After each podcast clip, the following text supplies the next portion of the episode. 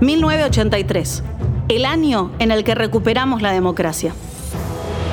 Tenemos todos la enorme responsabilidad de asegurar hoy y para los tiempos la democracia y el respeto por la dignidad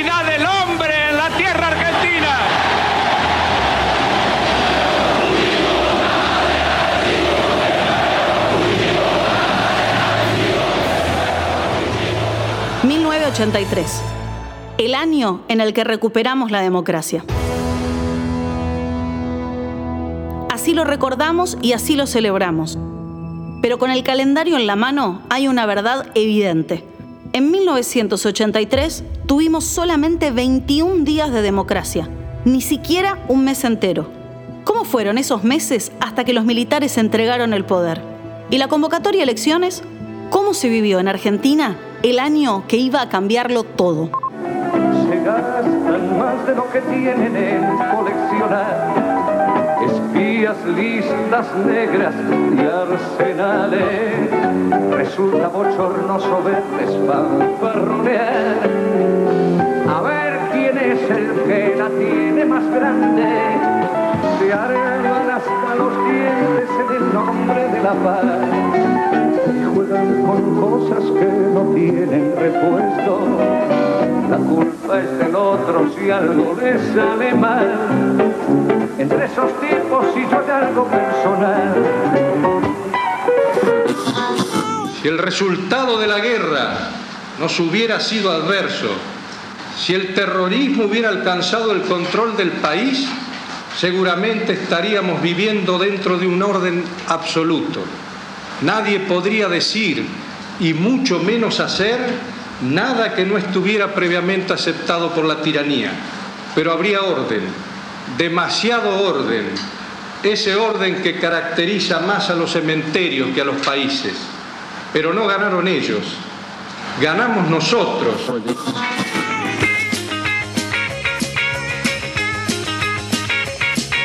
Solo quiero sacudirte para que llegues a la más baja pasión. Y solo quiero sacudirte para que cantes conmigo esta canción. Es el rock, rock, rock en mi forma de amar. Es el rock, rock, rock en mi forma de ser. Es el rock, rock, rock en mi forma de amar. Es el rock, rock, rock en mi forma de ser. ¿El gobierno será entregado a quien sea el ganador en las próximas elecciones? Hay, hay preguntas que yo deseo que me la hagan bien clarita. A ver, por favor, dígame qué es lo que me quiere preguntar. Cualquiera sea el triunfador en el próximo comicio, ¿va a ser el que vaya a seguir el gobierno? Yo le pregunto a usted si no se hiciera así, ¿qué sucede? Soy Marina Biuso y esto es 1983. Un podcast documental para recorrer juntos el camino hacia la democracia. Primero de junio. Hablemos de inflación. El Banco Central de la República Argentina comunica que a partir del primero de junio entrará en vigencia el peso argentino. Peso argentino, la nueva unidad monetaria. Argentina tiene ahora dos monedas, el peso ley y el flamante peso argentino. Un billete de 100 equivale a un millón de los pesos anteriores. Aclaración, ninguno de estos pesos es la moneda que usamos 40 años después. La política y la justicia están agitadas. Viñone niega la posibilidad de un golpe y manda al ministro del Interior a repetir que entregarán el poder en 1984. El 30 de enero de 1984 y en cumplimiento de aquel compromiso a que hice referencia de las Fuerzas Armadas de la Nación, será entregado el poder a quienes resulten electos de todo ese proceso electoral. Sí, el plan era entregar el poder recién en 1984. ¿Cómo llegamos entonces al 10 de diciembre? Vamos por partes. 3 de junio. Se restablece el derecho a huelga. Antes de fin de mes habrá un paro masivo de trabajadores estatales. Piñone parte en comitiva oficial a Yugoslavia, que en 1983 todavía era un país. La Curia Metropolitana de la Arquidiócesis de Zagreb, los católicos croatas, y los católicos de toda Yugoslavia, tengo el honor de saludar a Su Excelencia y a su señora esposa eh, y darles la bienvenida más cordial a nuestra vetusta catedral. La visita de Viñona tiene un eje central, asegurar a los denominados países no alineados que se buscará una solución diplomática por Malvinas y también por el canal de Beagle, que alimenta la tensión con Chile. Vjerujte mi da vam izražavam zahvalnost predsjednika Argentine i čitave delegacije. Créame usted que lo hago como presidente, como hombre y como católico también. 4 de junio. 10.000 personas para ver a los abuelos de la nada. Miguel Abuelo cede el micrófono a un pibe de 21 años que trae un tema nuevo. No me pidas que no sangre. Si aún el cuchillo no sacaste de mí, no me pidas que cicatrizante. Dame días dame meses. Un tal Andrés Calamaro.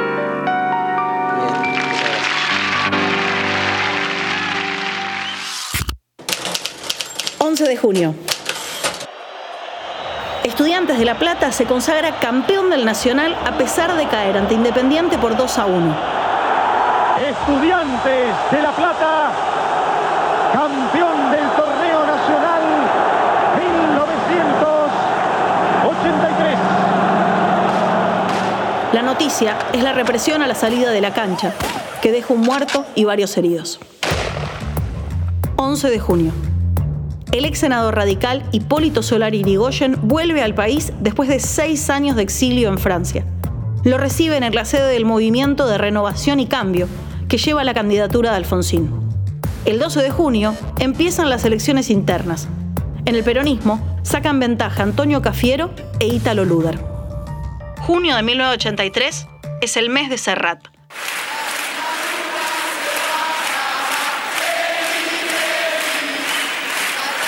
El catalán llega a la Argentina después de años de prohibición, a él y a su música.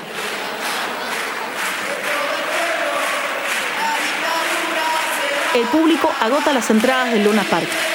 Sus recitales son el reflejo de la expectativa democrática. Un periodista de la televisión española acompaña a Serrat y registra el fenómeno. Vosotros sois muy jóvenes y no, sabe- no sabéis que estuvo aquí prohibido una temporada, un Sí, tiempo. sabemos, sabemos, sí. ¿Cómo no vamos a ver? ¿Y por qué pensáis que ahora canta aquí? Y- ¿Algo ha cambiado? Y puede ser que algo cambie. Esperamos que cambie. Todavía no cambió, pero esperamos que cambie. Mucho no cambió.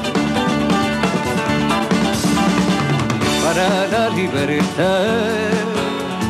Sangro, lucho y pervivo para la libertad. Mis ojos y mis manos como un árbol carnal, generoso y cautivo.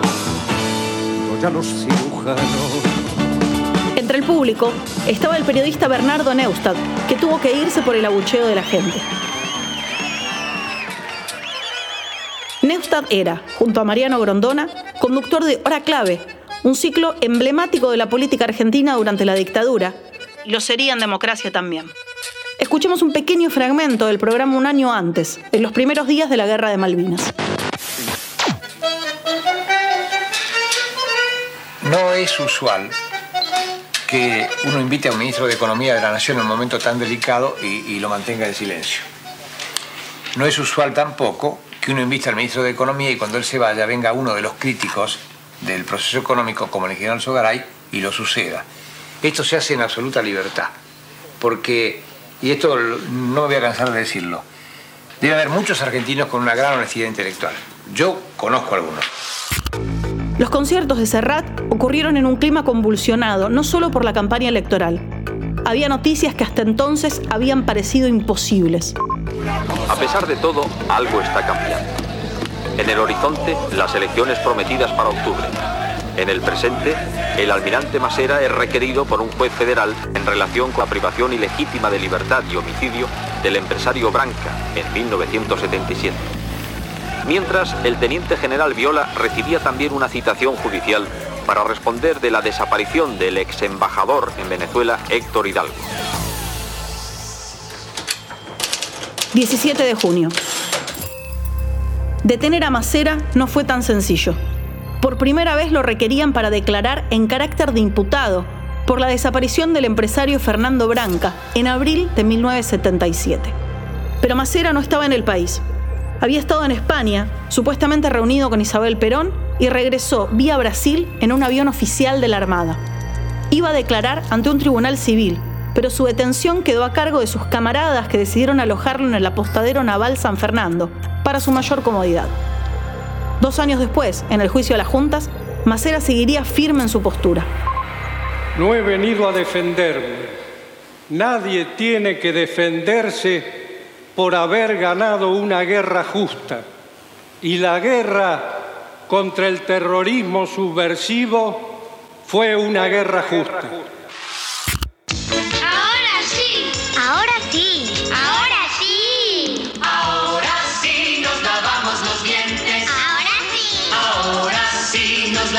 Con gusto. Con mucho gusto. Gusto a banana, frutilla y ananá. ¡No pica! Pibes y coqueterías. Ahora sí. La pastita aquí está. La pasta dental Pibes y Coqueterías consigue lo imposible, que los chicos se laven los dientes. Ahora. Sí. Ahora. Sí. 23 de junio. Videla en tribunales. El denunciante, Carlos Saúl Menem, exgobernador de La Rioja. Menem había estado detenido después del golpe y en 1980 había sido confinado a las Lomitas, en Formosa. Reclamaba que esa última medida había excedido las facultades del estado de sitio. Ese mismo mes, el expresidente deberá volver a declarar, esta vez por la desaparición del embajador argentino ante Venezuela, Héctor Hidalgo Solá. Los diarios daban cuenta de una maniobra de la dictadura en retirada. Aceleraban la ley de amnistía. 24 de junio. Queda sancionada la ley electoral. Se fijan las reglas para el colegio electoral. Para tener representación legislativa habrá que superar el 3% del padrón distrital. Llegamos a mitad de año. Falta poco para las elecciones y la gente quiere votar. Añejo si lo probas te agarra. Añejo en pleno verano. Verano, verano, verano, verano. Añejo. Añejo doble. No banda. Añejo W. Ahora, firmado por Hiram Walker. El mes que viene. En un delicado equilibrio entre rumores de golpe, militares reclamados por la justicia y presión democrática, Viñone cumple un año en el poder. Argentinos, un año atrás informé a la nación que asumía mi cargo con un objetivo fundamental impuesto por las Fuerzas Armadas, institucionalizar el país. La guerra librada contra la subversión y el terror organizado. Esa contienda, grave y cruel, marcó huellas profundas en nuestra sociedad, pero por sobre todo arrojó un resultado. Dejó abierta la posibilidad de retornar al pleno imperio de las leyes de la República y de la democracia.